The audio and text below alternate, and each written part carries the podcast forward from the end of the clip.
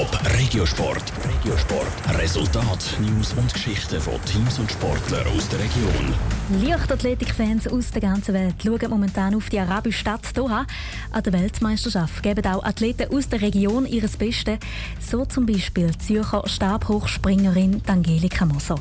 Sie ist letzten Sonntag zum ersten Mal in einem WM-Final gestanden. Sandra Wittmer schaut mit ihr zurück auf die Premiere. Dass die 22-jährige Zürcherin Stabhochspringen im Griff hat, hat sie schon etwa die bewiesen. Und zwar bei den Junioren. Seit sechs Jahren hat Angelika Moser an jedem Grossanlass Gold gewonnen. Jetzt hat sie zum ersten Mal an der WM der Elite mitgemacht und es bis ins Finale geschafft. Sie hat sich dann aber müssen mit dem 13. Rang zufrieden geben. Ihr ist die Höhe der Latte zum Verhängnis geworden.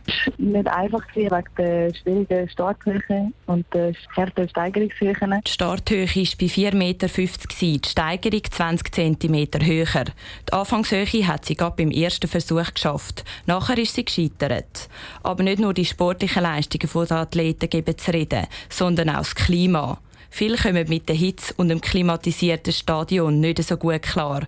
Die Angelika Moser hat es nicht gestört. Es war nicht speziell schwierig für eine Stabspringerin. Es war angenehme Temperatur und das Warm-up war auch indoor. Also dem wir sind eigentlich gar nicht wirklich der Hitze gross ausgesetzt. Neben der Temperatur ist auch das halbleere Stadion immer wieder ein Thema. Die Plätze bleiben unter anderem leer, weil es vielen Leuten zu heiß ist. Die Angelika Moser war aber trotzdem motiviert, gewesen, obwohl ihr in der Vergangenheit auch schon mehr Fans zugejubelt haben. Ich vergleiche mit vor zwei Jahren der WM in London und dort bin ich eingelaufen in der Quali und es war das ganze Stadion voll. Gewesen. Und da ist jetzt halt nicht so, aber schlussendlich geht es trotzdem um den Weg Für die Angelika Moser ist die Saison nach dem Final vom Sonntag fertig gewesen. Trotzdem bleibt sie noch ein bisschen zu Doha, schaut die Stadt anschauen und natürlich ihre Schweizer Gespendli an der WM anführen. Ja, sicher. Munshinga Kambunji heute Abend, halb zehn. Merken Sie euch. 200 Meter Lauf, auch ihren ersten WM-Final. Wir fiebern mit der Bernerin mit. Top Regiosport, auch als Podcast. Mehr Informationen gibt's auf toponline.ch.